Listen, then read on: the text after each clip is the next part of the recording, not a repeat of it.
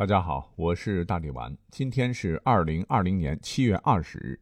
就在几天前，山西晚报的一则报道，那真是一时激起了历史圈的千层浪啊，还上了热搜。说是一处厚度约零点六米的带状尸骨层，日前在山西晋城高平市被当地农民发现。尸骨层在粟米田的土崖处裸露于黄土层外，经观察，头盖骨、腿骨。臂骨、关节骨等交叠不规则堆积，呈带状，朝东西两边方向延伸，与土崖顶端地表距约两米。另一，因近日受雨水冲刷影响，附近亦见到部分尸骨裸露。这处呈带状的尸骨层很可能与发生在两千二百年前的长平之战有关。于是乎，山西高平发现疑似长平之战尸骨坑一事，迅速占领各大媒体头版头条，讨论持续发酵，是热度不衰，再次将我们带回到两千二百多年前那个金戈铁马、征伐不休的战国时代。司马迁在《史记》中曾明文记载，在公元前二百六十二年，秦国突发重兵攻占要冲野王。直接割断了山东六国中实力最弱的韩国本土与上党重地的联系，这一招如一把利刃直插向中原腹地。要知道，上党郡位于太行之巅，平均海拔一千米，俯瞰晋城、长治两块盆地，素有“与天为党”之誉，自古就有“得之便得中原”的说法。盘踞西北边陲数百年的秦国，早已是蓄谋已久，急不可耐，欲吞并之。而此时，羸弱的韩桓惠王焦虑万分，因为打又打不过，赢又赢不了，搞不好还会身死灭国。无奈之下，韩王是破罐子破摔，欲扬汤止沸，决定不惜一切代价，先把眼前的危机度过再说。便诏令上党郡守冯亭迅速将上党一郡十七县献于秦国。可是让韩王没想到的是，冯亭作为边塞的最高军事统帅，还是有点血性的。毫无信用的豺狼之国秦国登门踏户而来，不做任何抵抗，却将如此重要的战略要地拱手相送，简直犹如三晋男儿，乃奇耻大辱也。冯亭是越想越不甘心，遂决定抗韩王之命，将上党献与曾胡服骑射、以骑兵闻名天下的赵国。毕竟敌人的敌人就是朋友。而此时赵国的赵孝成王刚登基，正想有所作为，真是瞌睡了。有人送枕头啊，有人来头不说，还上党重郡献之。哎，这不是天上掉馅饼的大好事吗？赵王没多想，直接下令，开开心心的接纳上党。这一下，秦国是恼羞成怒，在公元前二百六十一年增兵至五十万，猛攻上党，并与赵国主力在成平对峙。善于防守的赵国老将廉颇统帅几十万赵军主力是闭门不出，依靠申鹤、高垒跟秦国拼起了消耗。廉颇讲。对我赵国而言是主场作战，粮草士兵供给较为轻松，但秦国劳师远征，天时地利皆不占优势，供给军事物资翻山越岭，一定是困难重重。举全国之力是竭泽而渔，这么僵持下去，不用对其锋芒，秦国必然被拖垮，不战而败。所谓是姜还是老的辣呀！果不出老将所料，秦国苦撑一年，焦头烂额。无奈之下，被迫使出了恶毒的百试百灵的反间计。秦丞相范雎是派遣使者携带千金前往赵国，到邯郸到处散布谣言，说廉颇统领几十万大军，长平战了一年，一场像样的仗都没打过。他这么做用心险恶，是拥兵自重，意图造反。秦国其实巴不得廉颇继续统兵，好趁赵国内乱夺取上党。而秦国真正最怕的人，根本就不是廉颇，而是曾大败秦国的赵国名将赵奢之子，年轻有为的赵括赵将军。赵孝成王听到消息以后，竟然是信以为真呐，立马撤掉廉颇，派年轻的将领赵括出马。作为赵孝成王钦点的主将，赵括只有坚决执行速战速决这一条路可走了。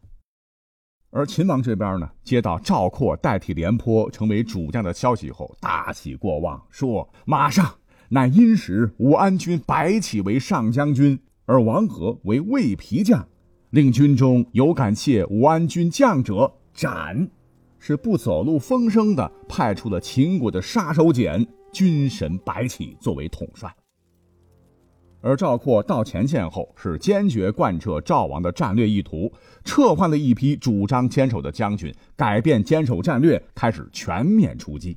就这样，毫无实战，只是对兵书死记硬背的赵括盲目出击，中了名将白起精心设计的佯败之计，落入秦军圈套，粮道直接被切断，主力被层层分割包围。赵军一下子陷入了绝境，勉强坚持了四十多天，赵军虽历尽血战，但仍突围无望。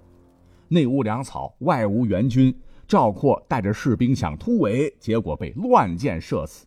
而他所统帅的四十多万士兵，最终全部投降。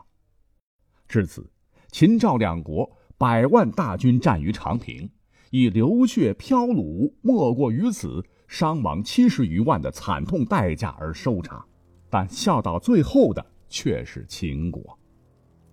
说实话，每每读到这段历史的时候，很多人会非常的不解。你看，赵国自赵武灵王胡服骑射之后，军队把传统的宽大衣服战服改为以紧小、活动灵活为特征的胡服，学习骑射之术，同时将传统的战车加步兵为主体的军队结构。改为以骑兵和公路兵为主要打击力量的结构，战斗力是大幅提升。东北攻灭中山国，西北打败了灵狐、楼烦等彪悍的游牧部落，再加上赵国领土靠近草原，赵人本来就能征善战，又是名将辈出，前有赵奢、廉颇，后有李牧、庞暖等。这位庞暖得多说一嘴，很多朋友不了解。他本身呢，算不得是一个纯粹的将领，他有个称号是战国时代最后的合纵家。战国时期第五次也是最后一次合纵，就是庞暖发起的。总之，赵国强兵加良将加先进的战术，立竿见影的使得赵军战斗力曾经直接飙升到七雄之首，成为抗击秦国的中流砥柱。但谁曾想到，长平一战，赵国军力四十五万人。秦军五十万人，可以说是实力相当的情况下，赵括统帅赵国的威武雄师，愣是冲不出白起设下的包围圈，是束手就擒。这到底是什么原因呢？分析起来，其实原因很简单，一个重要的因素就是赵括自身军事指挥能力是有限的。如果是善于治军守城的廉颇领军，秦军绝对没有包围赵军的机会。而第二个重要原因就是军神白起战术上的完胜。你想，在冷兵器时代，要实现集团军成建制的包围敌手，最起码你得有三倍于敌的数量才敢包饺子。而白起硬是实现了等量包围。那纵观古今，除了长平大战以外，历史上很难有人做得到了。史料载，此战。面对四十多万的赵国降卒，白起当时是真犯了难。这么多赵国的将士，要么杀，要么放，只有这两条路可以选。白起不是没有想过收编，只是分析来分析去，收编是肯定不行的。他们的妻儿老小就在赵国，放回去，那秦国恐怕不久又将白白牺牲几十万青壮年，而杀之才能震慑住六国，以绝后患。再者说，自商鞅变法以来，秦国奉行军功制，谁砍的人头多，谁获得赏赐多。此战秦国是惨胜，士兵们什么也没有捞着，那将来如何会为大秦继续的拼死搏杀呢？四十多万人，四十多万张口，赵军降前已经开始吃人肉充饥了，而此时秦军也已是强弩之末，粮食分给战俘，自己就得饿死。不分给降卒粮食，万一哗变，后果不堪设想。这么说吧，如果掉个个，你是白起，怕当时也得痛下杀手。于是白起只得说：“赵国人反复无常，全部杀掉吧。”这四十多万赵国生力军就这样全部被坑杀，白起也由此获得了人屠的恶名。当坑杀赵族的消息传入赵国，整个国家中是子哭其父，父哭其子，兄哭其弟，弟哭其兄，祖哭其孙，妻哭其夫，是沿街满市，嚎痛之声不绝。赵国从此一蹶不振，迅速的衰落。而这次统帅大军的赵括，大家都说，由于其纸上谈兵，才使得赵国大败，他要负主要责任，而被世人嘲讽了两千多年。而实际上，我们客观今天来分析哈，赵括在被围以后，在外无援军、内无粮草的情况下，四十万大军能够维持四十多天的稳定不乱，哎，这可真不是一般将领可以做得到的。在长平之战结束后，白起对这场战争有感而发地说出了这样一句意味深长的话：“今秦虽破赵军于长平，但伤者过半。”也就是说，长平之战中，白起你再厉害，但记住，他可不是以少胜多，而是秦国当时几乎投入了几倍人积攒的全部家底，几乎全国兵力。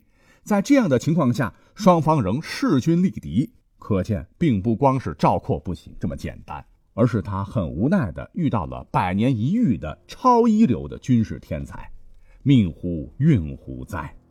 由此也导致很多的历史学家也很客观的，如今在为赵括喊冤，说他其实是赵王的背锅侠。云云，长平之战赵国失败，表面上看起来是赵括不行，其实隐藏其后的是赵国国家实力的不足。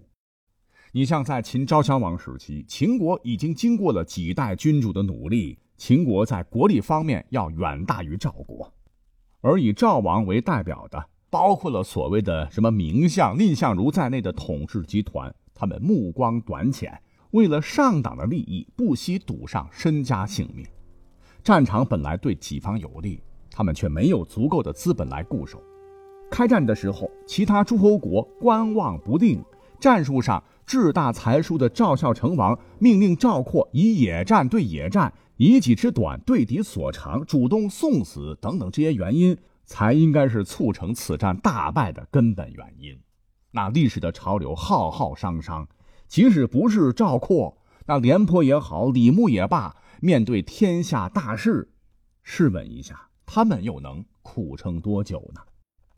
尤为值得注意的是，很多专家呢一直以来对长平之战。所谓的坑杀四十万降卒是表示深刻怀疑的，理由似乎也很充分。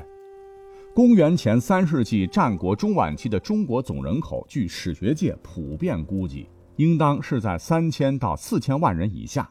秦国约有五百余万人，赵国约有三百余万人。一场战争结束后，不论战死的，光被敌人坑杀的就有四十五万人，还是赵国最为宝贵的青壮年劳力。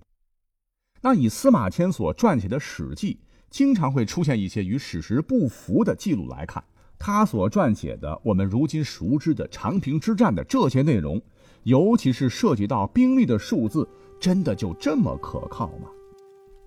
甚至是有人发问：面对生死本能反应，人往往会爆发出超乎寻常的力量。你像楚汉争霸，韩信背水一战就是例子。可离奇的是。秦军在坑杀四十多万赵军时，面对恐怖的死亡，赵军按常理应该奋起搏杀啊！反正横竖都是个死，不如杀一个垫背，杀两个赚一个。你们可是四十多万训练有素的军人呐，一起跟看押他们的秦军殊死拼杀，说不定就有活下去的可能性。而为何这四十多万人就这么老老实实的引颈赴死呢？这坑杀之说岂不是太难以服众了吗？其实啊，以上这些疑问并不是今天才有的，而是在长平之战结束后的两千多年间，从始至终都争论不休。不过，随着开头讲的这几天的挖掘啊，似乎是有力的证明了长平之战这场决定战国命运走向的惨烈战役，确实在历史上曾经发生过。为了让本期节目内容更充实，我也找了找很多的资料哈。其实早在这次意外发掘之前，作为长平旧址的山西高平，就曾遗留有很多跟这次大战有关的遗迹，比如说有四百七十个与长平之战有关的地名和村民。当地甚至在几年前还发现过尸骨坑，出土了大量的尸骨和刀币、布币、半两钱、箭头、带钩等文物。像是在一九九五年的五月十二号上午，在高平市永禄乡永禄村，有一对村民父子在自家地里刨出了数量很大的骨骸。随着坑是越挖越大，坑中尸骨越来越多，呈无规则层层叠压，有的是仰面，有的是侧面，有的则是俯身，有的头骨与躯干分离。甚至还能明显看出骨骼上有钝器、刃器、石块造成的创伤，场面那真是触目惊心呐！当时吓得这对父子不敢再挖下去了。那么，至于赵军几十万的降卒为何就这么听话的被活埋，也很容易解释。首先，在此战前，春秋战国还没有发生过如此大规模的屠杀战俘事件，况且白起当时是诱骗了四十多万赵军归降。承诺放下武器，吃饱饭放回家，大家确实是麻痹大意了。再者，白起屠杀赵军，那他也不傻呀，肯定不会赶到一块集中解决，哗变起来不是闹着玩的，一定是网格化处理，对降卒一块一块的分割包围，使得彼此无法联络，再用全副武装的优势兵力予以威吓，有步骤的分批次的坑杀掉赵军。这才是这场大屠杀的历史真相。再回到开头，对于这次意外发现，有关方面十五号表示，考古方面呢还有待专家勘探后再下结论。那我也相信，不久长平之战终将揭开神秘的面纱，而尘埃落定。